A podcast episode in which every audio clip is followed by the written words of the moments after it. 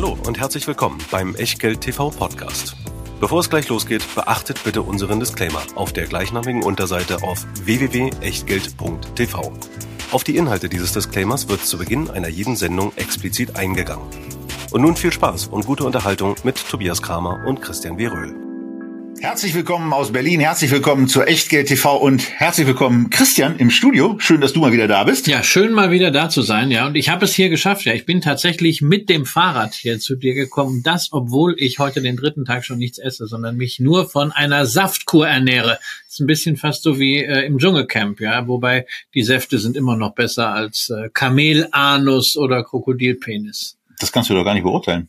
Na, ich glaube schon, also nach den Minen, äh, die die da zeigen. Ich finde, du solltest es mal. Ich finde, du solltest auch mal in den Dschungel. Ich finde, wir sollten mal so ein äh, Finanzleute-Dschungelcamp machen. Das nee. stelle ich mir sehr lustig vor. So mit Wenn einigen. ich in der Regie sitze, ja. Dann, nee, mit mit dir, mit dir zusammen, vielleicht Gerd Kommer mit dabei, Kolja Barkhorn und so. Weißt du, so eine richtig bunte Truppe. Und mhm. dann, es müssen, müssen ja jetzt nicht zwei Wochen sein, aber so drei Tage lustige Sachen zum Essen, lustig. Diskussionen am Lagerfeuer. Lustig wollen wir nicht. Äh, wollen wir wir nicht. Den kein Spekulanten von Twitter nehmen wir auch noch mit. Ja, den nehmen wir mit. Den nehmen wir mit. Äh, mit dem habe ich mich gestern getroffen und habe dabei das gleiche erlebt, was du heute auch erlebt hast auf der Fahrt hierher. Ist scheiße kalt draußen. Ja. Das ist in Australien übrigens anders und damit willkommen zu der heutigen Ausgabe von Echtgeld TV, denn we want to talk of a land down under where women glow and men Plunder. Nee, eigentlich plundern die ja nicht. Wir plündern ja nicht, äh, sondern wir wollen uns ja darüber unterhalten, wie man investieren kann. Aber was gibt's hier immer zu sagen? Auch da gibt's Risiken. Ja, im Dschungelcamp ist es der schlechte Geschmack. Bei uns ist hier der Hinweis darauf, dass alles, was wir hier machen, keine Anlageberatung, keine Rechtsberatung, keine Steuerberatung ist, keine Aufforderung zum Kauf oder Verkauf von Wertpapieren oder zum Verzehr von Krokodilanus. Wir tauschen uns aus heute über Australien, einen ETF und drei Einzelaktien. Und was ihr aus diesem Austausch macht oder eben nicht, das ist ganz allein euer Ding und damit auch euer Risiko. Wir können dafür keinerlei Haftung übernehmen. Genauso wenig wie eine Gewähr für Richtigkeit, Vollständigkeit und Aktualität der Unterlagen, die es wie immer in der Echtgeld TV Lounge gibt. Und wie immer mit dabei natürlich der Scalable Broker, die Heimat der Echtgeld TV Depots, unser Hauptsponsor, wo wir uns entschieden haben für den Depottyp Prime Broker, was nichts anderes heißt als ihr zahlt 2,99 im Monat im 12-Monats-Abo und dann könnt ihr unbegrenzt ohne Ordergebühren handeln, investieren und besparen.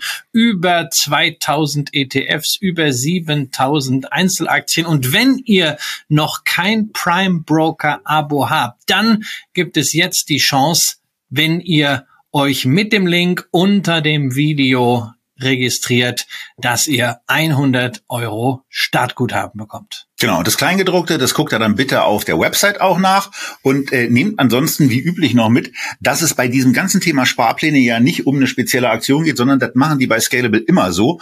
Und da geht's natürlich auch A, um Aktien, die wir heute vorstellen. Vor allen Dingen geht's aber B um den ETF, auf den wir gleich noch ein bisschen stärker eingehen werden. Aber vorher, Christian, müssen wir eigentlich mal mit Australien anfangen, weil das ist ja so groß, 21 Mal. Du warst ja schon da, oder? Mal, ja, und es war wirklich groß, weitläufig und so weiter. Du hast es nicht durchwandert. Äh, nie. Ja. Nie. Ähm, ich war in der Tat im Jahr 2009. 2009? 2009. 2009 war ich da äh, auf einer auf einer Weltreise, bin dort angekommen, in Melbourne gelandet, nach Alice Springs und dann zum Ayers Rock weitergeflogen, dann nach Brisbane und dann mit dem Auto über Sydney zurück nach Melbourne und dann ging es nach Neuseeland Känguru weiter. gegessen? Äh, ja. Krokodil gegessen? Nein. Fand ich extrem lecker. Also ich war ja noch nie da, aber auf der grünen Woche, äh, die ja jetzt bald hier in Berlin wieder startet, war ich vor ein paar Jahren, da gab es Krokodil und Krokodilbratwurst. Lecker. Und mit der Grünen Woche verbinde ich lustigerweise den Anfang von Covid, weil das war damals so die, die, ja. die wirkliche Großveranstaltung, wo man noch gesagt hat, nee, das sagen die nicht ab. Haben die doch. Haben die doch. Jetzt kommt also unter anderem Australien wieder nach Berlin, aber Australien kommt eben auch zu Echtgeld TV. Riesenland unter sieben Millionen Quadratkilometern kann man sich eigentlich nicht so richtig vorstellen. Es sind auch 7,7 Millionen. Ähm, zum Vergleich, Deutschland hat 357.000 Quadratkilometer an Fläche und damit ist Australien etwa von der Fläche knapp 22 Mal so groß wie Deutschland. Lustigerweise wohnen aber hier etwa dreimal so viele Leute, was ähm, dann auch gleich deutlich macht, dass Australien nicht so besonders dicht besiedelt ist. Nee, das ist irgendwie um den Faktor 70, wenn ich so im Kopf so richtig überschlagen habe, dünner besiedelt. ähm, ja, das sind dann äh, drei Menschen pro Quadratkilometer. Ja. Und wenn man dann, wenn man dann über dieses Land fliegt, also gerade von, von einem Flug von, äh, von Melbourne nach Alice Springs, da, da fliegt man ja auf dem Weg zum Ayers Rock in der Tat über diese wirklichen Ödgebiete. Und äh, naja, so einigermaßen intensiv ist Australien ja vor allen Dingen an der umliegenden äh, Küste, von denen, von der hat's ja reichlich, ähm, bevölkert. 157 Flughäfen hat dieses Land, weil es sind natürlich große Entfernungen, die zurückgelegt werden müssen. Äh, interessanterweise, also auch das so, so ein bisschen trivia-mäßig, äh, 873.000 Kilometer Straße gibt es da. Das ist erstaunlicherweise, also auch da wieder für die Fläche natürlich okay, aber es ist eben wirklich auch mehr Kilometer Straßenfläche als in Deutschland. Und äh, pro Einwohner, es gibt ja ganz eigenartige Metriken, sind 34 Kilometer ähm, Fläche, äh, Kilometer Straße pro Einwohner da, während es in Deutschland 7,5 sind. Und ähm, naja, auch da ist diese Metrik eben so, dass es viermal mehr Straße pro Einwohner gibt. Ich bin immer wieder fasziniert, was du alles so an Zahlen rausfindest. Ich habe mir nur eine Zahl angeguckt und das war das Bruttoinlandsprodukt. Äh, da ist Australien nämlich, obwohl es so dünn besiedelt ist, obwohl es in der Bevölkerungszahl mit den 26 Millionen Menschen erst auf Platz 55 in der Welt kommt beim Bruttoinlandsprodukt, sind sie auf Platz 12 in der Statistik für 2021, damals noch hinter Russland und vor Brasilien. Wahrscheinlich wird man Russland äh, 2022 dann ja wohl überholen, wenn es überhaupt für Russland Daten gibt. Aber da sieht man, also wirtschaftlich ist das schon eine Macht und auch an der Börse eine und beim Macht. Pro-Kopf-Thema auch nochmal, ne? Also da sind sie ja größer als Deutschland. Genau, beim Pro-Kopf natürlich, ja. Was nicht zuletzt damit zu tun hat, dass äh, Australien etwas hat, was uns hier fehlt und was uns natürlich im Rahmen dieser Sendung beschäftigen wird. Und das sind Rohstoffe. Ich habe eben schon mal erwähnt, äh, MSCI World, äh, da ist Australien an der Börse auch durchaus eine Macht. Ähm, natürlich nicht zu vergleichen jetzt äh, mit den USA und den 67 Prozent, aber für ein Land wie Australien immerhin eine Platzierung in den Top 10 Ländern des MSCI World mit einem Gewicht von 2,3 Prozent. Das heißt also, viele von euch sind bereits in Australien investiert, weil sie zum Beispiel ein MSCI World haben. Im All Country World sind sie natürlich auch drin mit zwei Prozent oder natürlich mit entsprechend höherem Gewicht in den asiatischen Strategieindizes. Also der Asia Pacific Dividend beispielsweise, den wir auch schon mal hier in der Sendung hatten. Das findet ihr übrigens im Archiv ganz gut. Da ist 32 Prozent Australien drin und im Pan Asia Dividend Aristocrats, da sind 16 Prozent drin. Bevor wir also über einen ETF sprechen und bevor ihr euch selber damit beschäftigt, immer auch mal checken, ist das Thema nicht vielleicht schon im Depot in irgendeiner Form drin? Ja, und natürlich ein Thema, was bei Australien dann auch immer kommt und auch hier einen gewissen Raum in der Sendung einnehmen wird, ist der Punkt der Dividende.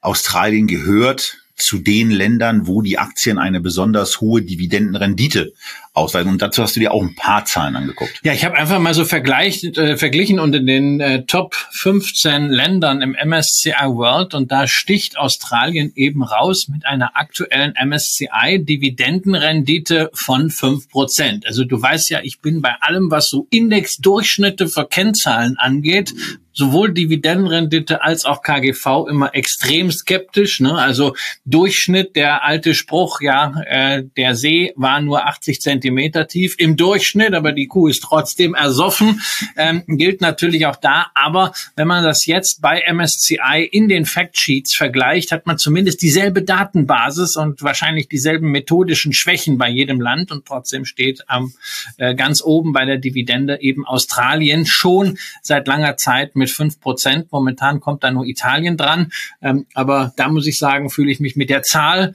in Australien deutlich wohler. Ähm, es hat auch einen Grund, Grund, warum die Dividendenrenditen in Australien traditionell so hoch sind, nicht weil die Kurse immer so schlecht laufen, sondern weil auch die Ausschüttungsquoten tendenziell hoch sind. Es gibt verschiedene Möglichkeiten, wie sich Dividenden besonders steuerlich lohnen können für die Australier. Und deswegen wird von vielen Unternehmen seit Jahren und Jahrzehnten schon sehr, sehr üppig ausgeschüttet. Ansonsten ähm, ist bei der Bevölkerung noch so ein bisschen der, der kleine Einblick möglich. Äh, wir haben in Australien ein deutlich niedriges Durchschnittsalter der Menschen. Die sind 37,5 Jahre im Durchschnitt alt. In Deutschland zum Vergleich knapp 48. Also so der Mittelwert zwischen uns beiden eigentlich. Wir, wir sind im Moment eigentlich das Durchschnittsalter Deutschlands. Ähm, Geburtenrate ist ein Stück höher. 11,5 pro 1000 äh, ist da die Geburtenrate, in Deutschland 9,3. Sterberate. Mehr. Wahrscheinlich, wahrscheinlich haben die irgendwie so da im, im Outback ne, ist nicht so viel zu tun. Das kann sein. Ja. Ähm, dafür sterben hier mehr. Äh, 6,3 äh, pro 1000 sind's in Australien. Macht eben auch schon deutlich, dann wächst die Bevölkerung. In Deutschland ist es eben so, dass sie sich reduziert. Wegen einer Sterblichkeit 11,9 Menschen pro 1000 sterben hier pro Jahr. Ähm, und das Ganze kann nur dadurch aufgefangen werden, dass wir eine Migrationsrate von knapp zwei Prozent haben, wodurch die Bevölkerung in der Bundesrepublik einigermaßen gleich bleibt. Aber auch da ist Australien deutlich vor uns. Also hätte ich nicht so erwartet, aber hier wurde über die Website Länderinfo eine Migrationsrate von 6,9 pro Mill angegeben, während Deutschland eben nur 1,8 hat. Also das ist schon etwas, was mich vor der Ausbildung also überrascht hat. Sind natürlich auch alles Themen, die positiv sind, wenn man in Australien investieren möchte. Also demografische ja. Entwicklung ist eine wesentliche Determinante von wirtschaftlicher Entwicklung und Total. damit auch von Kursentwicklung, wobei wir uns natürlich immer eins vor Augen halten müssen. Das Land ist zwar eine riesige Insel und damit eigentlich prädestiniert auch als Beispiel für eine Binnenkonjunktur, weshalb viele ja auch immer sagen, naja, ähm, in einer Zeit von Globalisierung muss man sich gerade so ein Land wie Australien angucken, ähm, gerade weil es eine Chance auf eine starke Binnenkonjunktur hat. Das ist das eine, aber wir werden gleichzeitig auch sehen, dass Australien natürlich schon erheblich von dem abhängt, was so in der Welt passiert. Und da sind wir wieder beim Thema Rohstoffe. Was ich bei dem Ländervergleich, und damit sind wir dann auch äh, fast durch mit diesem, mit diesem, äh, mit diesem Trivia-Wissen, ganz amüsant fand, ist, dass in Deutschland die zweithäufigste Muttersprache Russisch ist mit 3,6 Prozent. Die dritthäufigste äh, Muttersprache ist Türkisch mit 2,6 Prozent.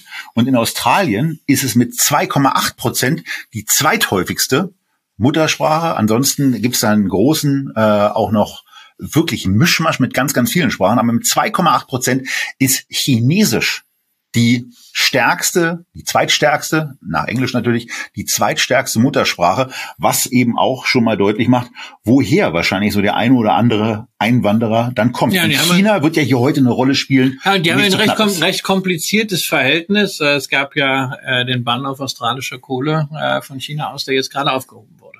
Ja, so, genug, genug Trivia, genug Trivia, beziehungsweise wir schließen das Ganze ab mit dem Durchschnittseinkommen, was in Australien 11 Prozent höher liegt.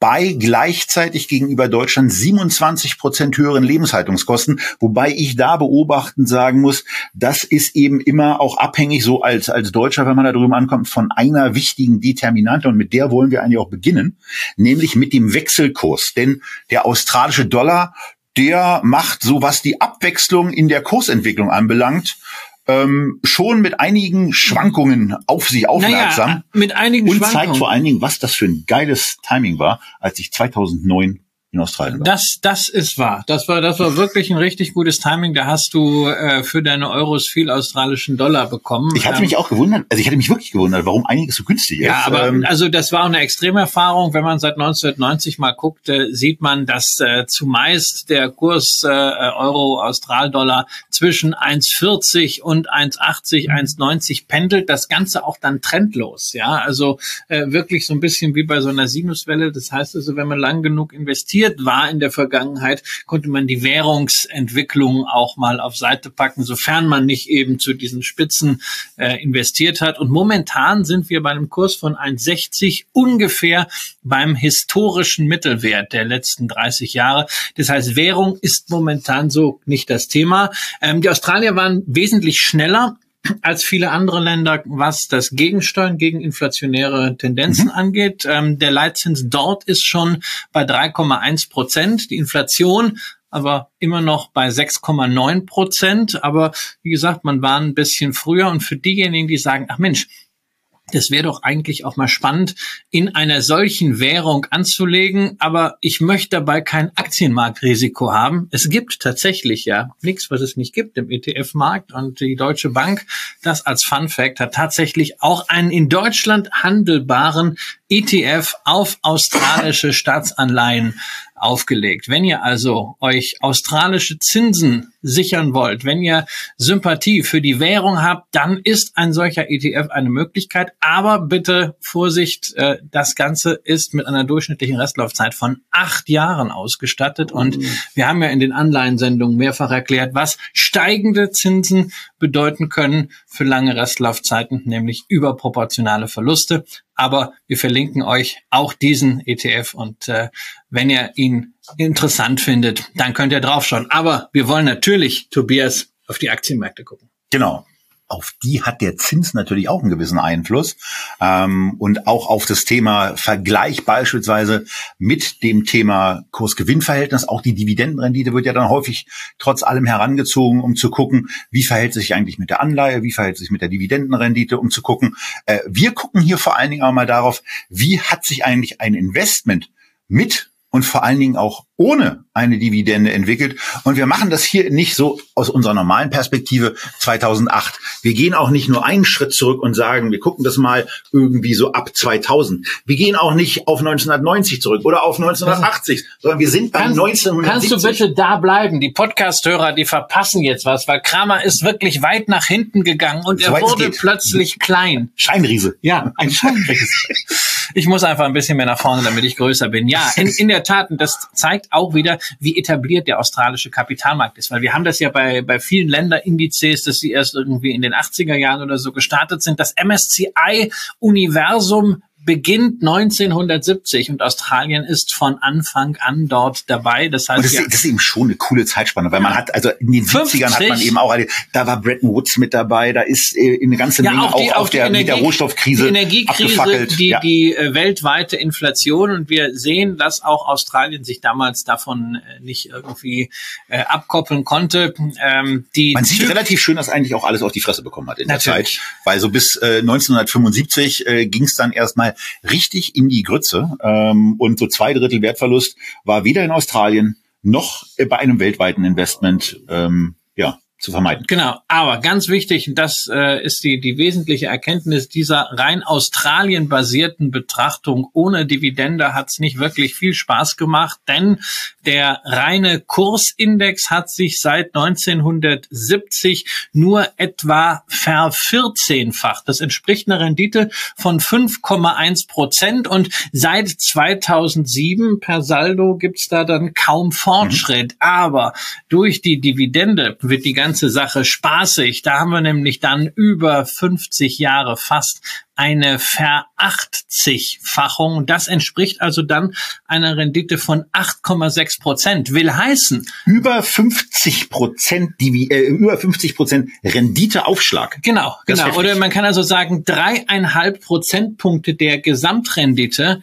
kommen aus der Dividende und aus ihrer Reinvestition. Das heißt also für jemanden, der sich für Einkommen aus Unternehmen, aus Aktien interessiert, ist Australien zunächst mal ein Paradies. Genau. Und ähm, was wir dann als nächstes natürlich auch mal machen müssen, ist uns anzuschauen, wie hat sich das nicht nur in Australien entwickelt, sondern wie hat sich das dann auch gegenüber dem anderen Standard-Investment entwickelt, nämlich dem MSCI World, den wir jetzt hier heranziehen. Ja, und äh, da kann man natürlich einerseits so eine Anfangs- zu Endbetrachtung machen. Da muss man sagen, naja, nicht ganz so erfolgreich. Ja. Australien mal Faktor 23 in den vergangenen 50, 52 Jahren die Welt damit äh, Faktor 40, also deutlich höhere Rendite. Warum sind es jetzt andere Werte als eben? Eben haben wir in Australdollar geguckt, jetzt, weil wir mit dem weltweiten Index vergleichen, weil wir jetzt auch mal unsere eigene Perspektive einnehmen, das alles in Euro beziehungsweise D-Mark. Also mal 23 versus mal 40, das ist natürlich schon ein Brett, wo man sich jetzt fragt, hm, also braucht man dieses Australien gar nicht. Aber Sagst du selber?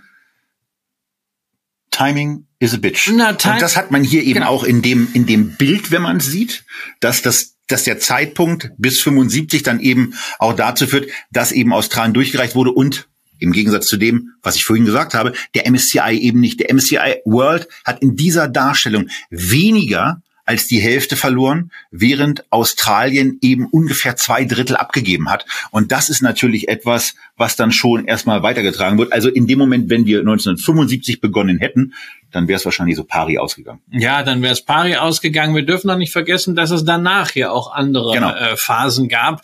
Äh, in der Tat, also die äh, Phase bis 2000 war für Australien jetzt nicht so erfolgreich, aber danach umso mehr. Insbesondere die Jahre von 2000 bis 2013. Da hat der MSCI World nämlich gar nichts gemacht per Saldo, trotz reinvestierter Nettodividenden, während sich die Kurse in Australien damals nahezu vervierfacht haben. Und in den letzten Jahren, ja, da war die Welt natürlich wieder stärker angetrieben von den Technologie-Schwergewichten aus den USA, die ja auch im MSCI World ein immer stärkeres Gewicht erhalten hatten, äh, ging es natürlich im MSCI World entsprechend deutlich herauf. Da kam Australien dann auch nicht mehr mit, aber die große Tech-Hosse ist ja erstmal vorbei und deswegen, wenn man wieder auf Timing schaut, wenn man auf antizyklisches Investieren schaut, warum nicht jetzt mal der Blick nach Australien? Das haben wir uns nämlich gedacht und das Dschungelcamp, naja, das war eigentlich so eher der Anlass, aber auf keinen Fall der Grund. Ja, und beim MSCI World lohnt es sich eben auch nochmal hervorzuheben,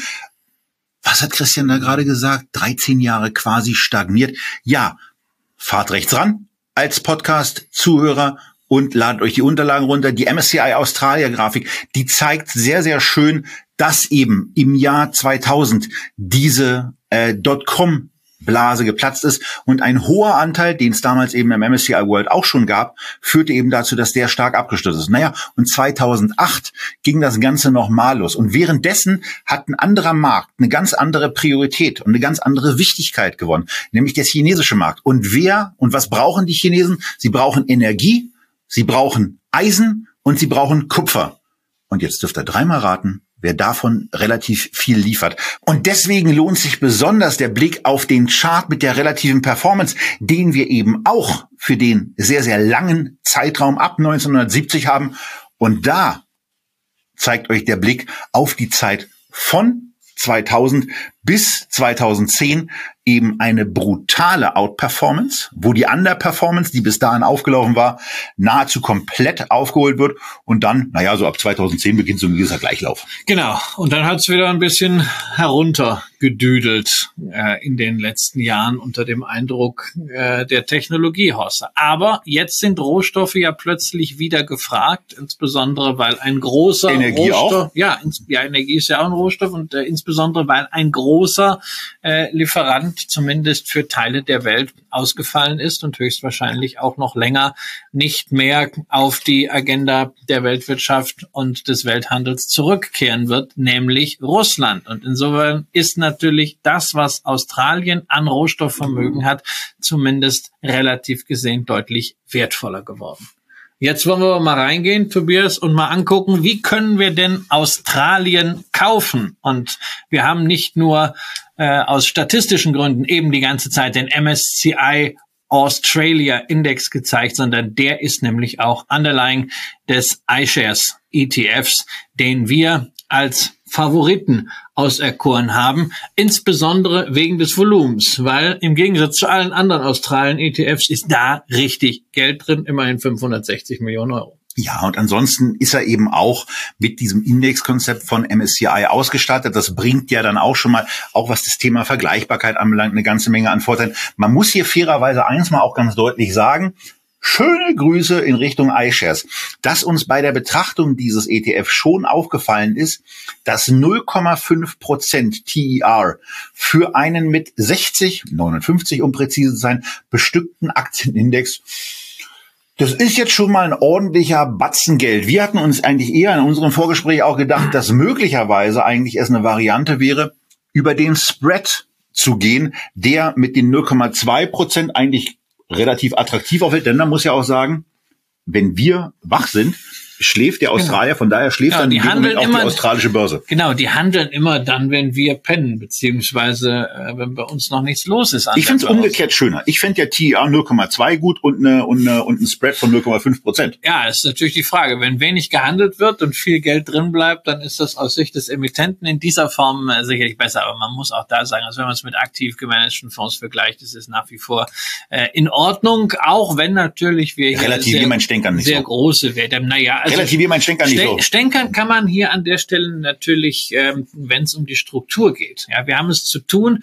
mit einem äh, Dividenden-Dorado und äh, von denen sieht man leider nichts. Natürlich werden die Dividenden bei diesem Fonds auch angerechnet und reinvestiert, aber er ist thesaurierend, das heißt, es gibt keine Ausschüttung. Wer jetzt sagt, Mensch, ha, mir sind die Ausschüttungen aber doch wichtig, denn wenn es fünf Prozent Dividendenrendite gibt, dann will ich die auch Cash in the Tash haben. Nun, es gibt einen Ausschüttenden von der Deutschen Bank von X-Trackers auf den S&P ASX 200. Und der hat tatsächlich 200. Und ich weiß jetzt schon, wenn wir das jetzt so stehen lassen, und würde ja ein oder andere gleich fragen, ja, aber wenn der doch 200 Werte hat, der muss doch viel besser diversifiziert sein. Warum stellt ihr denn nicht den vor? Und dann schätzt einfach mal, dann schätzt einfach mal, was die zweiten 100 Werte an Gewicht in genau diesem Index haben. Atmet kurz durch, denkt drüber nach, wie viel Gewicht haben die, wie viel Gewicht haben die, Christian? Tja, die kleinsten 100 Werte im S&P ASX 200 haben, jetzt solltet ihr eine Zahl im Kopf haben, ich sag's euch nämlich, acht Prozent Gewicht nur. Das heißt, wir sehen also, der australische Aktienmarkt ist durchaus breit, aber in einem Kapitalisierungsniveau, das dann schon sehr, sehr weit unten ist. Und insofern hat dieser S&P ASX 200 trotz der Vielzahl der Werte nicht unbedingt einen höheren Diversifikationsgrad. Gut, die Top 10 Werte haben im ASX nur 48 Prozent und nicht 61 Prozent, aber die Wertentwicklung am Ende ist dieselbe, die Schwergewichte äh, sind dieselben und was auch noch aus unserer Sicht gegen den äh, Fonds von X-Trackers sprach. Er ist eben mit 60 Millionen Euro Assets under Management deutlich kleiner und gar nicht so, dass man sagt, als Emittent hat man jetzt riesen Spaß dabei. Wir mögen ja immer möglichst große Fonds, wenn das Konzept nicht dagegen spricht. Und das ist hier der Fall. So, ansonsten ist so eine Thesaurierung ja ganz grundsätzlich eigentlich auch eine total praktische Sache, weil man muss sich um nichts kümmern, man muss nichts machen, das Geld wird einfach mehr, es wird auch gleich wieder reinvestiert. Ich find's ja eigentlich gut. Ähm, über ein Damoklesschwert, was es bei dieser Art von Investment gibt, nämlich diese wenig beachtete und sehr nervig sich ankündigende Vorabpauschale ab Januar 24. Da, wir, da müssen wir mal, da müssen wir eine eigene Sendung zu machen. Da müssen wir mal einen Deep Dive machen. Äh, äh, tatsächlich ist ja bei allen Fonds, nicht nur bei äh, ETFs, bei tesorierenden Fonds, äh, diese Vorabpauschale eingeführt worden. Man muss also quasi eine Art äh, Steuervorauszahlung auf noch nicht realisierte Gewinne leisten. Das hängt am risikofreien Zins. Tja, und dieser Basiszins, der war halt die letzten Jahre nicht existent. Äh, seit Einführung der Vorabpauschale. Ich glaube, man musste das nur einmal oder zweimal so, so ein paar Kröten zahlen. Aber jetzt ist dieser Basiszinssatz, der dann relevant wird, Anfang 2024 schon mal festgestellt worden. Liegt bei 2,55 Prozent. Und das heißt, das Thema Vorabpauschale, das wird im Laufe des Jahres auf jeden schon mal gedanklich zukommen und Anfang nächsten Jahres dann auch in klingender Münze. Dummerweise äh, nicht in klingender Münze, die kommt, sondern in klingender Münze, die geht. Aber jetzt müssen wir eben auch mal sagen, also das ist erstens ein super nerviges und obendrein auch noch ein super bescheuertes Thema. Punkt eins. Zweitens, das kann, was die deutsche Steueradministration anbelangt, ja keinen überraschen. Und drittens, wir werden dazu noch einen Schwerpunkt machen, wo wir euch auf das ganze Thema vernünftig vorbereiten. Und es ist ganz wichtig, das ist jetzt kein Argument gegen Thesaurierende Fonds. Ganz, ganz, ganz wichtig. Nicht sagen, oh Gott, oh Gott, ich kaufe jetzt wieder ausschütten oder ich will es mit Fonds nichts zu tun haben. Nein. Und lasst euch auch bitte nicht von irgendwelchen äh, möglicherweise alarmistischen Artikeln äh, da hineinquatschen. Ja, wir werden euch im Laufe des Jahres über das Thema aufklären, seriös und nüchtern, wie ihr es von uns gewohnt seid. Und äh, gemeinsam werden wir auch diese Vorabpauschale schaffen. Ansonsten, ja, aber die größten Panikmacher, die größten Panikmacher, auf die dürft ihr uns gerne auch hinweisen und dann entsprechend schon mal Echtgeld vertaggen, ähm, weil äh, wir räumen dann bei sich bietender Gelegenheit damit auf und werden dann eben auch klarstellen, dass es zwar eine absolut bekloppte Art von Seiten der Steueradministration ist, aber es eben nicht gegen ein Investment in thesaurierende Fonds spricht. Man muss eben auf der finanziellen Seite bestimmte Vorkehrungen treffen. Wie die aussehen, erfahrt ihr im Laufe des noch jungen Jahres 2023. Weißt du, was, mein, was meine äh, Oma aus Bocholt jetzt wieder gesagt hat, so westfälisch? Du kommst vom Höldeken auf Stöcksken. Ja, ja also, ne, vom Hölzchen auf Stöckchen. Eben waren wir noch in Australien, jetzt sind wir bei der Vorabpauschale. Jetzt mal zurück. Jetzt haben wir die ganze Zeit eben über äh, Rohstoffe gesprochen. Jetzt gucken wir rein in die Top-Sektoren dieses MSCI Australia ETFs und wir sehen ganz oben eben nicht Rohstoffe, sondern wir sehen oben Finanzen. 32,8 Prozent. Grundstoffe dann auf Platz zwei. Also können wir sagen, so über den Daumen knapp 60 Prozent entfallen auf diese beiden Sektoren. Auch das wichtig für eure Diversifikationsüberlegung. Wenn Australien, hm, macht das Sinn im Portfolio, ja oder nein? Wer ohnehin schon so ein Grundstoff- und finanzlastiges Portfolio hat, vielleicht ein MSCI World Financials reingenommen hat, was keine schlechte Alternative ist, wer vielleicht einen Rohstofffonds drin hat, der braucht nicht unbedingt Australien. Aber wer ansonsten tech-lastig zum Beispiel investiert ist, für den ist das eine interessante Beimischung. In den Top Ten sind dann mal eben nicht weniger als fünf Finanzinstitute drin mit der Commonwealth Bank, mit äh, der National Australia Bank, mit Westpac Banking, mit Australia New Zealand und last but not least auch mit Macquarie, die es ja vor über einem Jahrzehnt mal versucht haben, in Deutschland ähm, auch auszudehnen. Hat nicht so richtig geklappt, aber weißt du, war trotzdem ganz einträglich. Aber trotzdem, Macquarie ist natürlich ein großartiges Unternehmen, eben nicht nur Investmentbank, sondern Vermögensverwalter, ja. insbesondere, und da schließt sich wieder der Kreis zu dem, was du am Anfang gesagt hast, für Infrastrukturinvestments, große Infrastrukturfonds, Infrastrukturprojekte, da sind sie nicht von ungefähr eben wegen des Bedarfs in Australien weltweit mitführend. Da haben sie Kompetenz ähm, Westpac, Commonwealth Bank, vielen Anlegern bekannt als lange Zeit sehr zuverlässige Banken, was die Dividende anging. Aber im Covid-Jahr hat es da Dividendenkürzungen gegeben und äh, zumindest die Westpac ist noch nicht wieder auf dem Vor-Covid-Niveau angekommen. Und bei den Banken darf man nicht vergessen, einerseits, ja klar, die hängen natürlich an Rohstoffprojekten, weil sie die finanzieren. Andererseits aber auch nicht zuletzt an Immobilienprojekten und die sind zumindest in den großen Städten, wenn man da den einschlägigen Indizes Glauben schenken darf, äh, ähnlich stark gestiegen, äh, wie das beispielsweise in Kanada der Fall war. Das heißt also, bei den australischen Banken hat man da durchaus auch ein Immo-Bubble-Risiko. Ja, und zwar nicht so knapp, denn auch da sind die Preise sehr, sehr ordentlich abgegangen. Aber die Immobilien beschäftigen uns heute sehr, sehr wenig. Diese Risiken beschäftigen uns sehr, sehr wenig, weil wir uns auf andere Themen konzentrieren wollen, die aus unserer Sicht bei Australien viel naheliegender sind. Und am naheliegendsten überhaupt ist natürlich das mit 14,4 Prozent gewichtete Indexschwergewicht der BHP Group, wo ich mir gerne von Christian wieder anhöre, was BHP eigentlich ausgesprochen heißt. Denn the, the Broken Hill Proprietary Company. Das war Pro das, da hätte ich ja schon mal Das war die äh, die Urform äh, von von BHP, gegründet 1883 schon, börsennotiert seit 1885. Also wirklich eine Company, die eine lange lange Historie hat, äh, die übrigens von jemandem äh, ins Leben gerufen wurde, der eigentlich hauptamtlich damit beschäftigt war, Weidezäune zu überprüfen und der also da in diesem diesem riesigen Land rumgelatscht ist und immer geguckt hat, sind die Weidezäune noch in Ordnung, muss man sie reparieren. Und dabei ist dem irgendwie so komisches Gestein. Die wahrscheinlich viele Zäune, ne? Ja, ja, und dem ist dem komisches Gestein aufgefallen. Das hat er dann äh, untersuchen lassen. Und in der Tat, dieses Gestein war extrem metallhaltig, sehr, sehr ergiebig. Und daraus ist dann der heute größte Rohstoffkonzern der Welt geworden. Im Rahmen von zahlreichen Fusionen.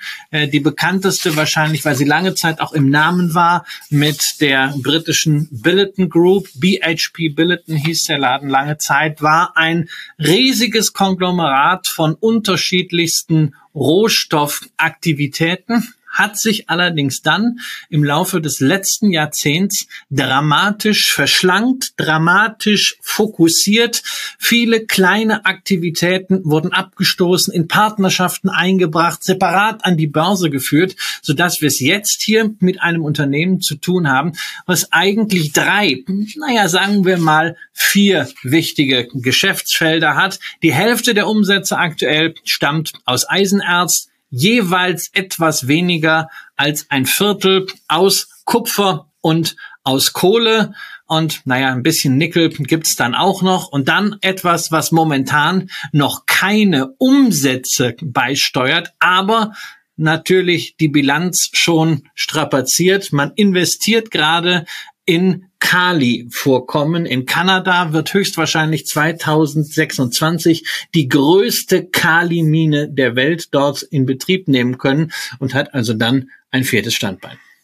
Und bei den Zahlen sieht es dann eben so aus, dass sich das, was BHP dann in den letzten zehn Jahren so bewerkstelligt hat, dann erstmal auch so liest, dass man natürlich äh, in einer bestimmten Phase unter deutlich zurückgehenden Preisen zu leiden hatte und dann auch Umsätze deutlich niedriger ausgefallen sind, äh, was im Übrigen nicht nur für die Umsätze, sondern, kaum erstaunlich, auch für die Marge gilt, die im Jahr 2016 dann eben auch mal in den negativen Bereich gerutscht ist und auf einmal bei minus 20 Prozent lag. Äh, da werden wahrscheinlich noch ein paar andere Sachen dazugekommen sein. Äh, kurz danach haben sie sich dann aber auch wieder gefangen ähm, es ging dann weiter mit, ähm, mit sehr, sehr ordentlich zweistelligen Margen, die man im Grunde genommen äh, so in den Bereich von 20 Prozent gebracht hat. Naja, und dann kam das, äh, was wir eben schon angesprochen haben. Dann kam dieses Thema Energiekrise. Preise sind auf einmal total gestiegen und am deutlichsten könnt ihr das sehen, wenn ihr in der Zahlenübersicht und am deutlichsten könnt ihr das in der Zahlenübersicht an der Stelle sehen, wo die Spalte des ersten Halbjahres 2022 zu finden ist. Denn da ist es so, dass die Nettomarge in diesem ersten Halbjahr 2022 bei 62 Prozent lag. Und das macht eben auch deutlich, wo sich dieses Unternehmen dann eben auch äh, wirklich bewertungstechnisch hin entwickelt hat. Es sieht im Moment mit einem KGV auf der 22er Ebene von 8,3 in der in der Ist-Betrachtung äh, sehr sehr günstig aus. Und auch was die Zukunft anbelangt, ist es jetzt nicht so, dass man auf einmal von einem plötzlich starken Gewinnrückgang ausgeht, sondern es eben so ist, dass zumindest die in Euro hier erwarteten 3,78 Euro Gewinn pro Aktie dann auf 3,43, 3,20 Euro und dann irgendwann auf 1,89 zurückgehen. Aber wer weiß schon, was im Jahr 2025 ja, ja. also. Gerade auch, ne? Also wer ist ein Mann? Man erwartet. Das Analysten. Ja, also und das Unternehmen haut nicht solche äh, Prognosen raus, weil das Unternehmen weiß, es ist absolut unseriös. Wir reden natürlich hier über Unternehmen, was im Wesentlichen auf der Umsatzseite von drei Faktoren abhängt. Das ist der Eisenerzpreis, das ist der Kupferpreis und das ist der Kohlepreis. Jetzt guck dir einfach die Charts an, wie das in den letzten 24 Monaten oder nimm auch noch Covid dazu, einfach mal in die letzten mhm. fünf Jahre, wie wild das geschwankt hat. Ja, also auch beim, beim Kohlepreis, erst eine Verdopplung, dann wieder ähm, halbiert. Da überhaupt realistisch zu sagen, was da innerhalb der nächsten zwölf Monate, geschweige denn 24, 48 Monate rauskommt, also muss ich sagen, das ist reichlich vermessen und da nötigt mir auch keinen Respekt mehr ab, dass man sich da was zutraut, sondern das ist eher die Frage, ob da nicht eine ganze Menge Hybris äh, im Spiel ist. Ich habe mal ein bisschen anders gerechnet. Ich habe mal einfach den Gewinn je Aktie für die letzten fünf Jahre genommen und durch fünf geteilt. Da war nämlich dann auch mal äh, so ein Jahr wie Covid drin. Und wir wollen ja auch nicht ausschließen, dass wir in eine Rezession rutschen, ähm, dass die Nachfrage nach Eisenerz zum Beispiel aus China deutlich zurückgeht, dass auch irgendwas wieder äh, im Kohlemarkt passiert, wie wieder ein Importbann. Naja, und wenn man mal mit dem Durchschnitt rechnet äh, aus den vergangenen fünf Jahren, dann sind wir jetzt hier beim Kursgewinnverhältnis von 15. Das heißt also, du hast hier wieder in der Bewertung äh, kurzfristig das Thema, ähm, dass du eigentlich, je nachdem, was du zeigen willst, alles Mögliche äh, belegen kannst mit den Zahlen. Deswegen bin ich hier eigentlich der Meinung, äh, es ist sehr, sehr schwierig, da nach vorne zu denken, sondern man sollte das große Bild sehen. Rohstoffe werden gebraucht. Das haben wir vielleicht in diesem Tech-Boom so ein bisschen vergessen wollen. Auch das erinnert mich an vor 20 Jahren. Ja, und plötzlich stellt man fest, es ist viel zu wenig Geld in Rohstoffe geflossen und dann gibt es am Ende wieder Knappheiten. Da muss neues Geld investiert werden. Aber das ist nicht innerhalb von zwei, drei Jahren getan. Deswegen der Bedarf an Eisenerz, an Kohle, an Kupfer insbesondere für die die Energiewende, der ist riesig. Und wirklich gehe ich auf Sicht von fünf bis zehn Jahren davon aus, dass wir es hier mit einem stabilen, nachhaltigen Geschäft haben. deswegen bin ich der Meinung, Rohstoffe gehören ins Portfolio. Und hier habe ich ein Unternehmen, das sehr fokussiert ist und das überdies eben auch aus Fehlern der Vergangenheit gelernt hat, insbesondere bilanzieller Natur, nämlich in diesem zyklischen Geschäft darf man sich nicht mit Schulden selber strangulieren. Und deswegen haben die in den letzten zehn Jahren ihre Bilanz so richtig sauber aufgeräumt. Genau. Und das ist auch etwas, was ihr selber nachvollziehen könnt. Bei der Zahlenübersicht geht ihr dazu einfach mal in die Zeile der Marktkapitalisierung und des Enterprise Value. Und da seht ihr dann eben, dass die Differenz mitunter ganz ordentlich ausfällt und jetzt eben keine mehr ist. Ja, jetzt reden, jetzt reden wir darüber, dass die Marktkapitalisierung eben bei 227 Milliarden ist in Euro wiederum gerechnet und der Enterprise Value ist bei 226 Milliarden. So, das heißt, hier ist ein Unternehmen, was riesengroß ist, was ja auch viel Geld für diese ganzen Anlagen und so weiter braucht, ähm, mit einer mit einer ganz, ganz großen Unabhängigkeit gegenüber dem Finanzmarkt und ihren Playern. Nicht so sehr, was das Zahlungsthema anbelangt, aber da gibt's ja genug Wege. Ja, aber was das Thema Verschuldung genau. anbelangt, ist das hier eine genau. Hammer Aufstellung. Man hat natürlich nach wie vor Schulden, die sind äh, zurückgefahren worden von äh, 36 Milliarden auf jetzt äh, 16 Milliarden Dollar, aber steht eben ins, äh, entsprechendes Cash äh, wieder jetzt auch dagegen. Man kann also freier agieren und es kommt natürlich auch Cashflows rein. Es heißt natürlich auch, man gibt auch was raus. Einerseits für Investitionen. Ich habe eben dieses Kali-Projekt erwähnt. Man macht auch noch äh, Übernahmen. OZ Minerals, eine äh, Gesellschaft, die Kupfer und Goldminen hat, äh, möchte man jetzt gerne von der Börse nehmen. Ähm, da reden wir äh, über etwa 10 Milliarden Kaufpreis äh, aus australische Dollar. Das wird äh, höchstwahrscheinlich im ersten Halbjahr dann noch aktuell werden. Und äh, natürlich gibt's auch weiterhin Geld an die Aktionäre. Man hatte die Dividende in der Finanzkrise stabil halten können, hat dann äh, vor ein paar Jahren aber doch mal die Dividendenpolitik etwas nachadjustiert, sich mal eine kleine äh, Delle gegönnt, inzwischen wieder Rekorddividenden ausgezahlt. Die würden, wenn sie denn so in die Zukunft fortgeschrieben werden, jetzt aktuell eine Rendite von fünf Prozent bedeuten. Aber bei allen Rohstoffdividenden freut euch wenn sie kommen, aber rechnet nicht in dieser Form damit. Es kann sein, dass sich durch eine Rezession wirklich das Rohstoffklima und damit auch die Cashflows dramatisch verschlechtern. Es kann sein, dass die großartige Möglichkeiten sehen, irgendwo zu investieren und dann sagen, okay, es wird ein bisschen weniger, aber wenn viel verdient wird, dann wird auch für die Aktionäre gut was übrig bleiben. Ja, und das hat man ja vor allen Dingen, das Thema mit diesen Dividenden hat man ja bei einer Royal Dutch damals sehr, sehr schön mitbekommen, erlebt, möglicherweise auch durchlebt, ist dann hoffentlich mit seinem Investment da dabei geblieben, aus den Gründen, die man vorher auch hatte. Und dann hat man sich, glaube ich, auch insgesamt ganz wohl mit der Entwicklung gefühlt. Aber es gab da auch ein ordentliches Tal, durch das man gehen musste. Und das kann eben auch bei einer Aktie wie BHP passieren. Ansonsten gibt's noch eine kleine Neuerung von unserem Liebchen-Tool, was wir hier regelmäßig einsetzen, nämlich Guru Focus hat ein bisschen was Neues gemacht und hat was äh, erstellt, was so mal zur Visualisierung ganz spannend ist und was so ein bisschen an die Feuerzangenbowle äh, erinnert, wo man beispielsweise fragen könnte, was ist eigentlich eine BHP Group? Und da stellen wir uns mal ganz dumm und gucken nach links. Und da ist genau das, was Christian eben gesagt hat. Die Umsatzverteilung, also Eisen, Kupfer, Kohle, das kommt rein.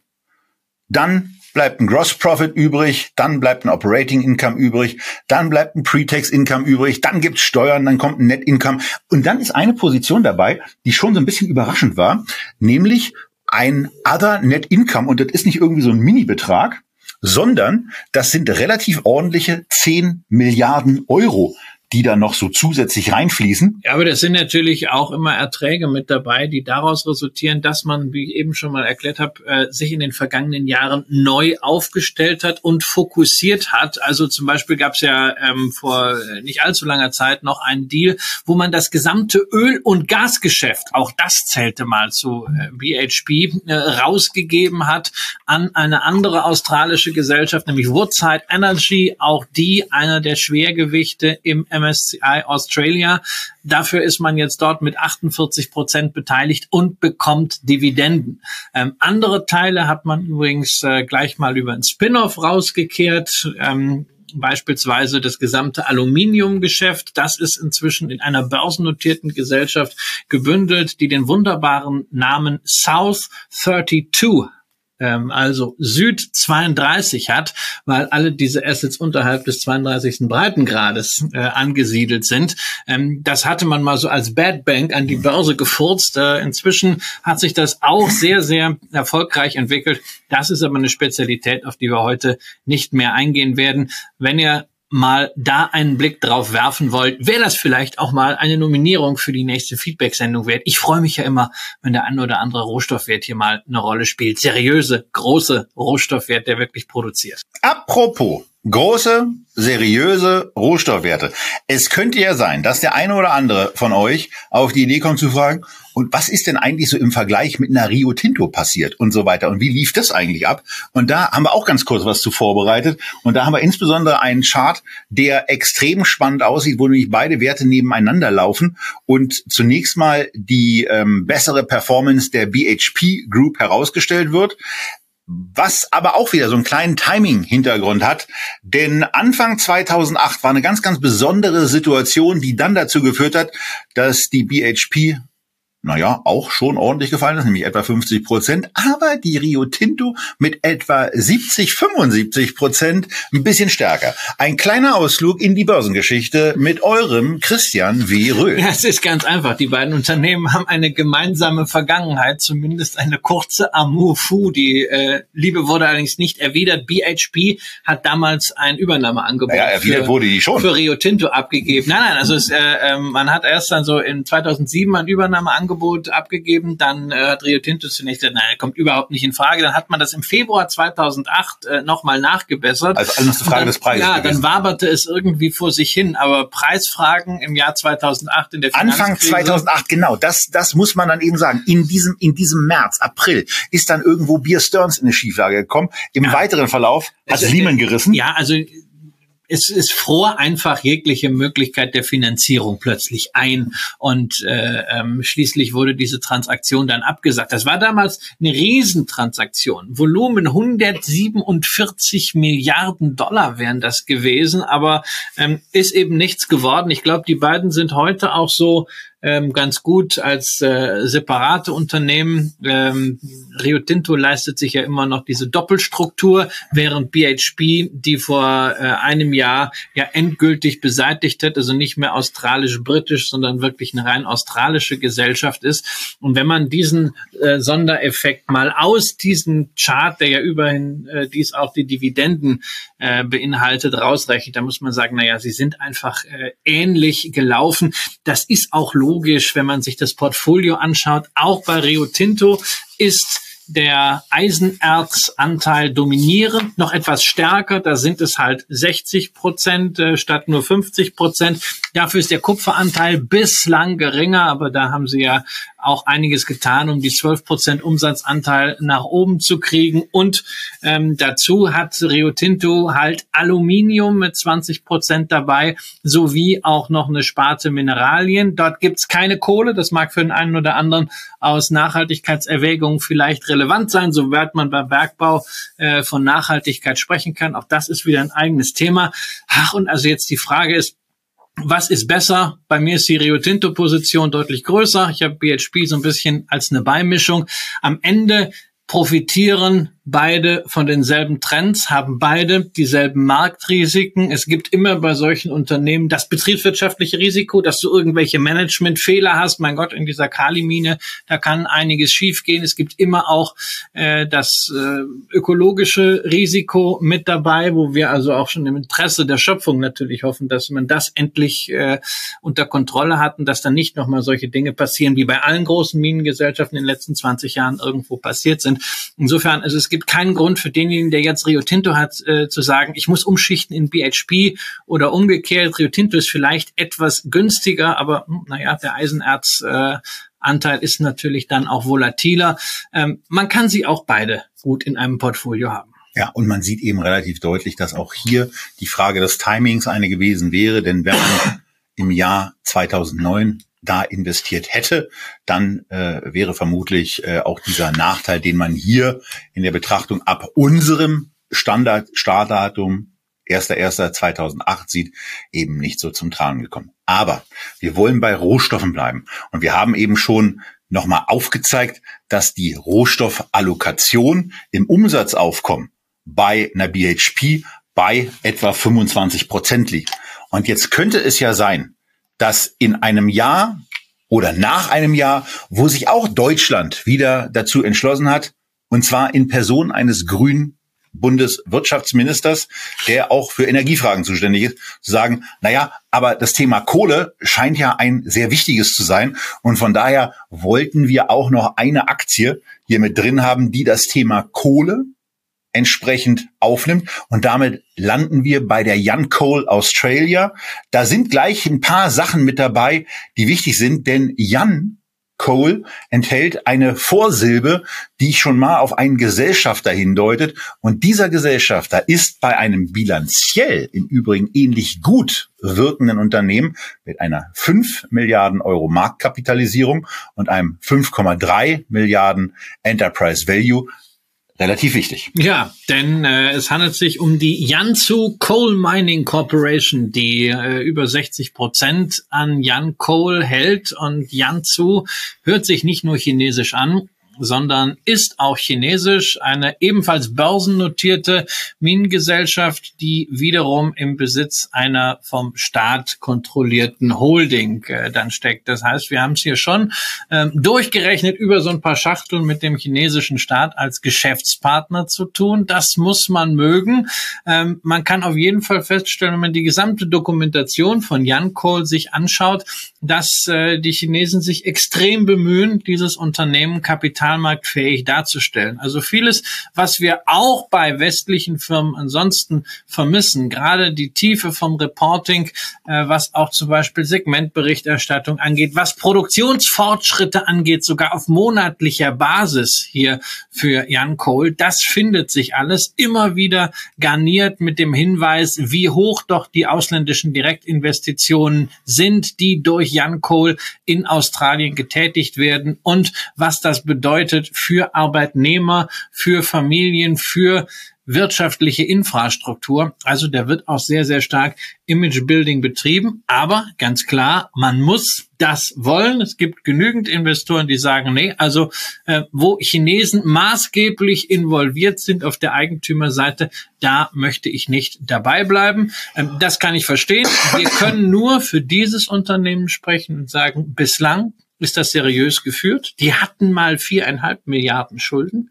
Aktuell sind es nur noch 230 Millionen, also quasi fast nichts. Na, da ist richtig aufgeräumt worden. Da ist richtig aufgeräumt worden. Und dazu haben sie sogar angefangen, Dividende zu zahlen. Das wollen sie künftig auch machen, nämlich immer so in etwa den halben Jahresüberschuss auskehren. So, und das ist, ähm, ja, das wirkt sich natürlich jetzt ab jetzt relativ nett aus. Man muss hier eben auch mal immer wieder hervorheben, dass an so einem Chart wie bei Jankol die Risiken von Rohstoffinvestments wunderbar deutlich werden. Denn ähm, es kommt jetzt nicht so häufig vor, dass man A, eine Aktie hat, äh, wo man mal darüber sprechen kann, dass sie sich gedreißigstelt hat. Denn äh, von dem Börsengang, so im Jahr 2012, bei, wo die Aktie bei knapp 30 australischen Dollar stand, hat sie sich dann eben bis ins Jahr 2015 mal eben auf unter einen das war ein Penny Stock. Das da muss man, muss man wirklich mal sagen. Aber das war natürlich alles. Da war jedes Bä dabei. Da war, also China war noch nicht das ganz große Bä, aber es war halt das Kohlebä. Äh, man kam aus waren, der großen Rohstoffrosse. genau, es waren, Energiepreise waren äh, gefallen und ähm, ja, das wollte, das wollte niemand haben. Die hat gesagt, hey, das sind Dinos, die braucht keiner mehr und sie waren eben damals auch verschuldet und vor dem Hintergrund der ganzen ESG-Diskussion musste man sich natürlich ernsthaft fragen, werden die überhaupt noch unter Taxonomieregeln, wenn sie denn global werden, äh, dann noch Geld bekommen von irgendwelchen Finanziers oder Banken. Ja, und von daher muss man einfach auch hier mal wieder den, den Blick auf die Zahlen Euro lenken. Ähm, ja, auch mit dem, mit dem entsprechenden Vorvermerk. Also, ob man jeder Zahl so dieses hundertprozentige Vertrauen entgegenbringen kann, das weiß man ja nie. Aber hier ist nach den Zahlen von Guru Focus die Marktkapitalisierung eben mal auf 37 Millionen Euro abgestürzt. Gleichzeitig hatte das Unternehmen einen Unternehmenswert ja. von 3,1 Milliarden. Ähm, also das eben auch schon mal relativ deutlich, hatte zu diesem Zeitpunkt aber bereits drei Jahre tiefroter Gewinn- und Verlustrechnung hinter sich äh, mit in der Spitze einer 50 prozentigen Negativ-Nettomarge. Äh, also sowas sieht man dann eben auch selten. Und daran kann man auch den langen Atem von China erkennen, wenn sie dann einmal bei einer Sache mit dabei sind und für sich entschieden haben, dass eine Sache für sie wichtig ist dann bleiben die dabei und ziehen dann auch durch. Naja, weil sie natürlich wissen, sie verbrauchen nach wie vor äh, Kohle. Und die Diskussion, die wir in der westlichen Welt zum Thema Kohle äh, hatten und auch teilweise immer noch haben, ähm, sind denen halt äh, dort fremd. Sie sind auf die Kohle angewiesen. Und ähm, hier werden immerhin 50 Millionen Tonnen äh, im Jahr abgebaut. Das ist natürlich jetzt gemessen an dem, was wir global brauchen, ja, also die nächsten Jahre jeweils acht Milliarden Tonnen dieses verpönten, eigentlich ja äh, ähm, als Dino längst eingestuften Energieträgers braucht man noch. Und äh, das ist eben ein äh, zuverlässiger Lieferant. Und China sind ja nicht die einzigen Abnehmer, sondern äh, das, was hier von Yancoal aus diesen insgesamt elf Minen, teilweise äh, unter Tage, teilweise auch im Tagebau rausgeholt wird. Das geht ja nicht nur nach China, sondern das geht auch nach Japan, das geht nach Südkorea, äh, das geht nach Taiwan. Genau, da ist eine ganz ordentliche Umsatzverteilung drin, die dann bei dem äh, bei der Gesellschafterstruktur auch in der Tat im ersten Moment ein Stück weit überrascht. Wichtig aber natürlich vor allen Dingen auch, wie ist dieses Unternehmen denn im Moment eigentlich bewertet? Und naja, da wird's eben wirklich einstellig, weil auf der auf den 21er Daten war es schon Vierer KGV auf Basis der TTM, also der Tra Trailing 12 Months, der zurückliegenden zwölf Monate, für die Berichtszahlen vorliegen, ist es ein Dreier KGV. Und bezogen auf das, was mit einer gewissen Sicherheit für 2022 im Moment von den Analysten erwartet wird, ist es eben ein KGV von unter zwei. Jetzt muss man mal dazu sagen, wenn das, was Christian eben gesagt hat, dass die nämlich 50 Prozent ihres Gewinns in Form einer Dividende ausschütten, 50 Prozent hattest du gesagt. 50 Prozent. Ne? So, dann bedeutet das nichts anderes, als dass ihr 25 Prozent des Kaufpreises mit der ersten Dividende und zugegebenermaßen auch Vorsteuern ähm, äh, eingebucht bekommt. Und das ist äh, schon mal eine ganz lustige Konstellation. Genau, also wenn man die Dividende vom letzten Jahr nimmt, wäre es eine Dividendenrendite von 20 Prozent. Aber Vorsicht ist so mit diesen ganz großen Zahlen immer. Also ich gebe dir recht, das ist natürlich jetzt für das äh, zu Ende gehende Geschäftsjahr ist das fein. Das kann man halt überblicken. Wir Aber wissen wir dummerweise nicht, wie die Preise wir, wir sind. Wissen, wir wissen natürlich, wie die Preise sich insgesamt entwickelt haben. Wir wissen auch, ähm, was dieses Jahr passiert ist. Mhm. Also die haben äh, nach neun Monaten zumindest mal äh, erzählt, wie viel sie aus der Erde geholt haben. nach neun Monaten waren es 30 Millionen Tonnen. Im äh, letzten Jahr insgesamt äh, und auch im Vorjahr haben sie immer 50 Millionen rausgeholt. Das heißt also, sie haben deutlich weniger rausgeholt als in den Vorjahren, was daran lag, dass es äh, harte Regenfälle gab. Und dann kannst du im Tagebau natürlich äh, die Förderung erstmal äh, vergessen für einige Zeit. Das heißt, da sind sie eigentlich extrem getroffen worden. Aber parallel ist der Preis für Kohle von zweiten Halbjahr des letzten Jahres bis zu dem äh, aktuellen Halbjahr von 141 auf 314 Dollar gestiegen. Das heißt, die hatten also, obwohl sie weniger produziert hatten, im ersten Halbjahr dieses Geschäftsjahres schon mehr Umsatz als im gesamten Geschäftsjahr zuvor. Daran sieht man, das ist wirklich diese Rohstoffbranche mit einer immensen Volatilität. wenn wir jetzt auf die zweite Hälfte des Geschäftsjahres gucken, dann dürfen wir nicht vergessen, Kohlepreise sind runtergegangen. 314, ähm, das war so der Durchschnitt des ersten Halbjahres, aber danach sind wir wohl im Durchschnitt eher so bei 200 gewesen. Aktuell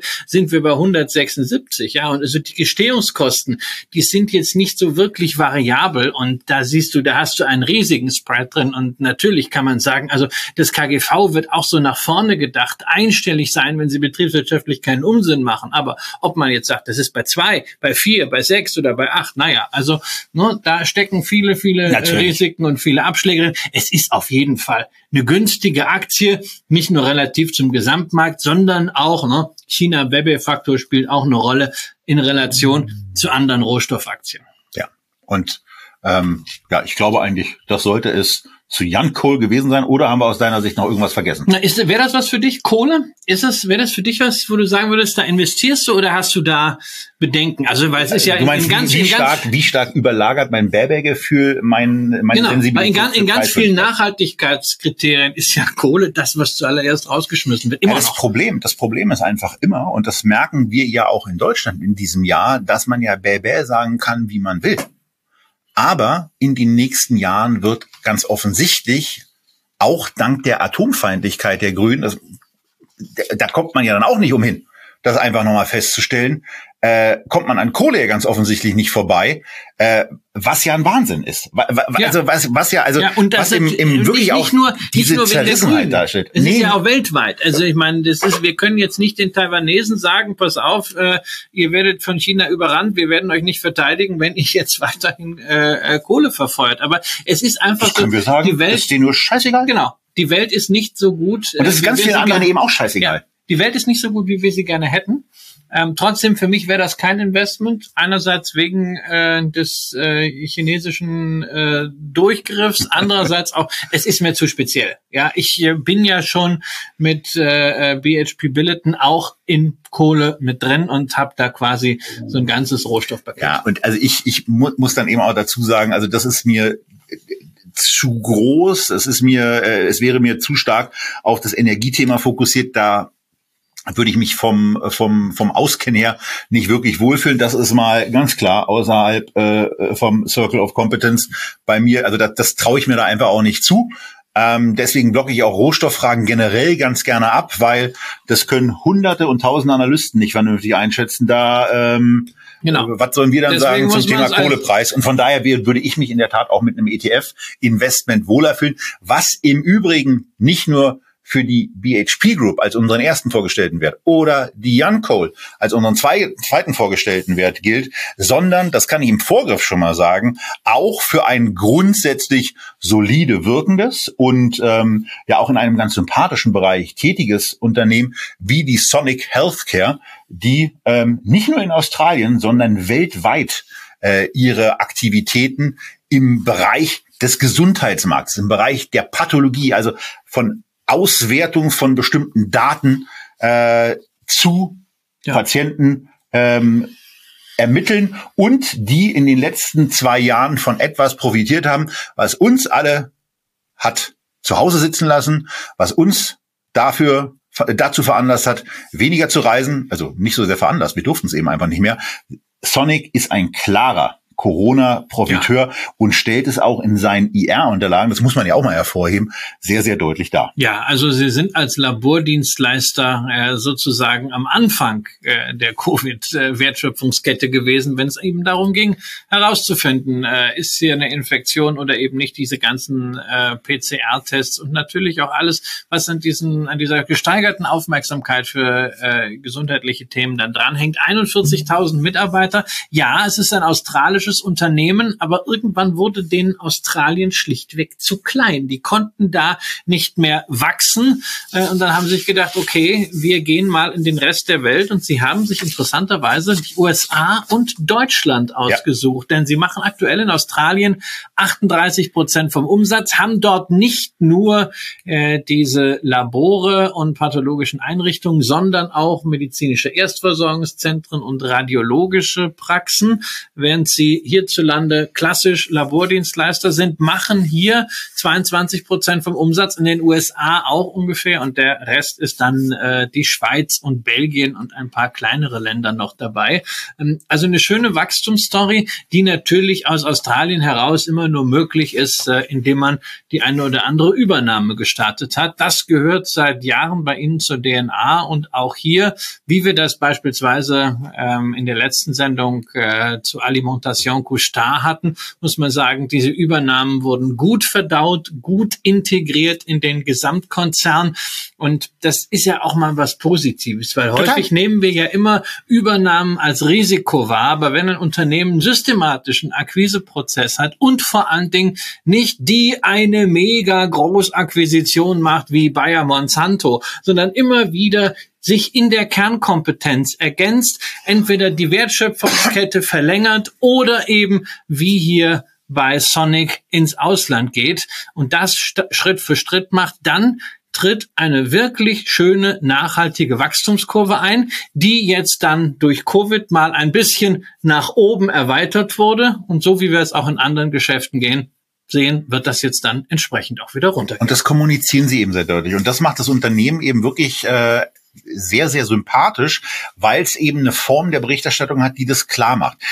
Wir sehen in der aktuellen Einblendung oder durch eure Blätterei äh, die die Ansichten der Umsätze. Jetzt ist eine kleine Enttäuschung für die für die Podcast-Hörer mit dabei, dass die dass bestimmte Bilder wie eben auf der Website von der von der Unternehmung gefunden haben. Und wenn man da sich die äh, die Seite 6 dieses, dieses äh, CEO-Vortrages anguckt, dann wird eben sehr, sehr schön dargestellt, wie dieser Covid-Zusatzeffekt auf das Unternehmen, auf die Umsätze war.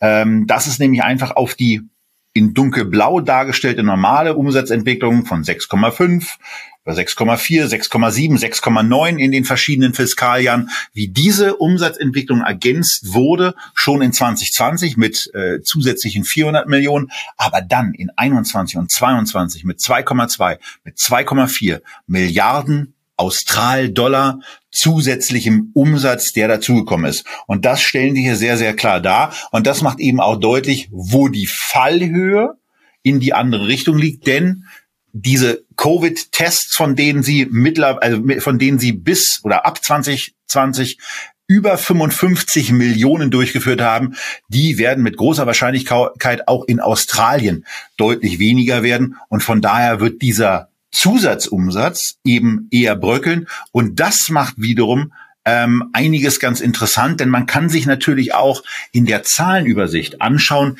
wie eigentlich in der Vergangenheit, also vor Covid, Bewertungsparameter waren. Also man guckt dann in die Zeit vielleicht bis Juni 22 rein, äh, bis Juni 2020 rein und da ist man eben so in so einem Bereich ab 15, wo die, wo das Kursgewinnverhältnis in einem Bereich zwischen 20 und 25 hin und her pendelt. Und ähm, wenn man, wenn man dann eben berücksichtigt, wohin der Gewinn mit einer gewissen Wahrscheinlichkeit aufgrund der positiven Covid-Effekte in der Gewinn- und Verlustrechnung hier wieder zurückgehen kann, dann sieht es trotzdem ganz vernünftig aus. Ja, wenn man mal so ein bisschen überschlägt, also die werden höchstwahrscheinlich ja in die normale Wachstumskurve genau. wieder reingehen. Die ist dann irgendwie so bei sechs, sieben. Da muss man ja hoffentlich sagen, Prozent. weil dann ist das Covid-Thema bei denen durch und bei uns ja möglicherweise auch. Genau, genau. Und da muss nur noch äh, geimpft werden. Ja, und sie haben ja, sie haben ja auch vorher gezeigt, dass sie äh, mit äh, äh, ohne diese ohne diese besonderen Situationen auch eine schöne Wachstumskurve ja. hinlegen. Das alles also jetzt nicht so super stürmisch. Das ist jetzt sicherlich keine Sartorius, aber es ist eben auch nicht bewertet äh, wie eine Sartorius Sartorius als Gerätehersteller. Und wenn man das mal so über den Daumen äh, peilt, dann kommt man dahin, dass also äh, in diesem nächsten Geschäftsjahr, was dann im äh, Juni 24 enden würde, ähm, ja, durchaus so Umsätze so um die acht Milliarden äh, australische Dollar möglich werden. Was bei Covid auch passiert ist im Unternehmen, die Marge ist deutlich höher geworden. Ja, also äh, die Nettomarge früher war immer zehn Prozent, ist jetzt 15 Prozent. Dieses Covid-Geschäft, das war schon äh, ein richtiger Profit Profitbringer. Das heißt, die Marge dürfte sich auch zurückentwickeln, genau. wenn man dann also sagt, okay, dann kommen da vielleicht irgendwie 800 Millionen äh, australische Dollar als Net Income am Ende raus. Ja, dann ist man bei einem KGV zwischen ja 17 und 18 irgendwo. Das ist so ein bisschen so in die Region, wie wir die Aktie 2016, 2017, 2018 gesehen haben. Ähm, das heißt, es wurde also einfach dann diese Covid-Spitze rausgepreist. Ja, der Kurs hat das ja auch gemacht. Ja, die Aktie hat ja äh, während Covid eine Rallye hingelegt, hat dann ihren äh, Hochkurs Ende 2021 irgendwie bei 46 äh, australischen Dollar gehabt und jetzt sind wir bei 30. Das heißt also ein Drittel, im Grunde wirklich das, was ja. da auch in den Balken als Covid-Beitrag gesehen hat. Vom Ergebnis war es dann etwas mehr. Das wurde wieder rausgenommen. Jetzt sind wir wieder auch beim Kurs da, wo die Aktie vor Covid war. Und insofern eine interessante Situation auch für Anleger, die sagen, ich hätte gern australische Dividenden, aber es muss ja nicht unbedingt ein Unternehmen im Rohstoffbereich sein. Und Dividende ist hier von der Rendite nicht so atemberaubend wie bei Youngcoal und auch nicht wie bei BHP, aber bei einem Payout von einem Drittel so zu einer Dividende äh, zu kommen, die bei drei Prozent liegt. Und das Ganze kombiniert mit einer wunderbaren Nachhaltigkeit. Seit 27 Jahren die Dividende nicht gesenkt, seit zehn Jahren kontinuierlich erhöht und jetzt erstmals dieser symbolische Wert von einem australischen Dollar. Und für alle diejenigen, die sich beim Thema Quellensteuer fragen, was ist da das Unternehmen äh, gibt das sehr schön raus auf der Website. Diese Dividende, dieser eine Dollar ist auch fully franked. Was ist die? Fully franked. Nein. Also wenn in Deutschland, wenn in Deutschland jemand fully franked ist, dann ist er ganz schön im Minus. Was hatten wir bei der Dividende zu bedeuten? Das Gegenteil, ähm, sondern das ist da sehr positiv. to be, to be franked. Ja, die nennen das wirklich so. Die Dividende ist frankiert, äh, der Gestalt, also äh, sozusagen die Steuern vom Unternehmen so weit entrichtet, dass für ausländische Residents hier keine Quellensteuer fällig wird. Ansonsten ist das in jedem Einzelfall immer zu prüfen. Deswegen zu australischen Quellensteuern hier keine detaillierten Aussagen, aber hier äh, dieses wunderbare Wort fully franked, das musste einfach sein. Ja, for our English speaking listeners and viewers, please be advised that, that in German, uh, to be franked would not so be a good uh, vocabulary and uh, you you shouldn't get get franked uh, here so much because if you get franked you got tanked und das dann eben mit einem Kursrückgang wahrscheinlich, wahrscheinlich im Bereich von aktuell zwei Drittel. Wir verfolgen es ja nicht mehr, aber es muss man nicht haben. Ich will noch mal, äh, weil das das würde mir jetzt bei der bei der humoristischen Betrachtung der Begrifflichkeit to be franked eben zu kurz kommen, auf eine Sache eingehen, weil ich die in den Unterlagen wirklich sehr, sehr schön fand, dass das Unternehmen eben diesen Revenue-Split macht ähm, und äh, die aus den australischen, den US-amerikanischen, den deutschen, den UK, den Switzerland-Market vernünftig darstellt und dann eben auch in diese Märkte reingeht. Also Australien nochmal was zu sagt, über die USA, über Deutschland. Das äh, finde ich an der Stelle schon mal hervorhebenswert, weil wir ganz, ganz oft Dinge bei Investor Relations Arbeit kritisieren, wo wir Dinge nicht gut finden. Und wenn man dann mal was findet, wo man spontan sagt, es geht doch. Ja, dann kann man das, äh, dann kann man das eben auch mal hervorheben. Und äh, hier ist eben ein Unternehmen, ähm, guck mal, Franklin AI. Ähm, genau, ist ja sogar AI mit dabei. Künstl künstliche Intelligenz, was natürlich ein äh, riesiges Thema auch in der Pathologie ist. Das ist auch wieder, das ist auch wieder spannend. Ja, weißt du, wenn ich manchmal so diese Thought Leaders und äh, äh, Technologiegurus höre, dann denke ich also, AI ist sowas, das kommt, das kommt, das bricht in zwei Jahren so über uns rein und dann sind plötzlich hier nur noch Roboter da. Das ist dann dieser Tipping Point oder sonst was. Aber Fakt ist doch, ich meine, es wird doch auch in Unternehmen, die einfach operatives Geschäft machen, da wird ja jetzt auch nicht mehr nur mit dem Holzstäbchen gearbeitet und mit dem Abakus, sondern ähm, auch da ist überall schon künstliche Intelligenz drin. Ich weiß, bei BASF sind Teile des Callcenters über künstliche Intelligenz. Hier haben wir in der pathologischen Anwendung künstliche Intelligenz drin und auch bei der Schadenprognose bei Versicherern, da ist das auch drin. Also muss man nicht immer so ein, äh, so ein Bohai machen und äh, ganz viel von diesen Innovationen geht einfach ein in Geschäfte, die bereits längst profitabel sind und die keine Hoffnungswerte sind. Und das Schöne hier bei Sonic Healthcare ist, es ist ein Qualitätsunternehmen, hochprofitabel und es wird inzwischen auch wieder wie ein Qualitätsunternehmen bezahlt und nicht mehr wie eine Hype-Aktie. So, und das war eins plus drei Australien.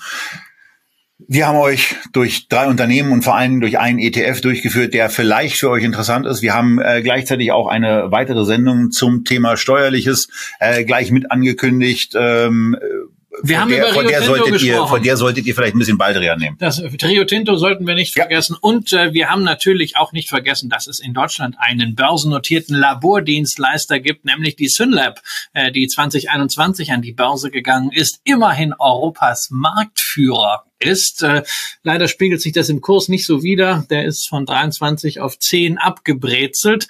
Aber das Unternehmen werden wir uns natürlich auch bei nächster Gelegenheit nochmal vornehmen. Und vielleicht hat ja auch ein Vertreter des Unternehmens ein gewisses Interesse, sowas mal einer etwas breiteren Anlegerschicht vorzustellen. Wir würden uns darüber freuen freuen uns aber viel mehr darüber, wenn ihr das nächste Mal wieder mit dabei seid, wenn ihr uns wissen lasst, was für ein nächstes Thema ihr euch bei 1 plus 3 wünscht und sagen ansonsten, erstens, bleibt gesund, zweitens, bleibt weiter investiert, drittens, am Ende dieser Folge muss man eben auch mal sagen, don't get franked ähm, und viertens, bis zum nächsten Mal. Und fünftens, viel Spaß beim Dschungelcamp.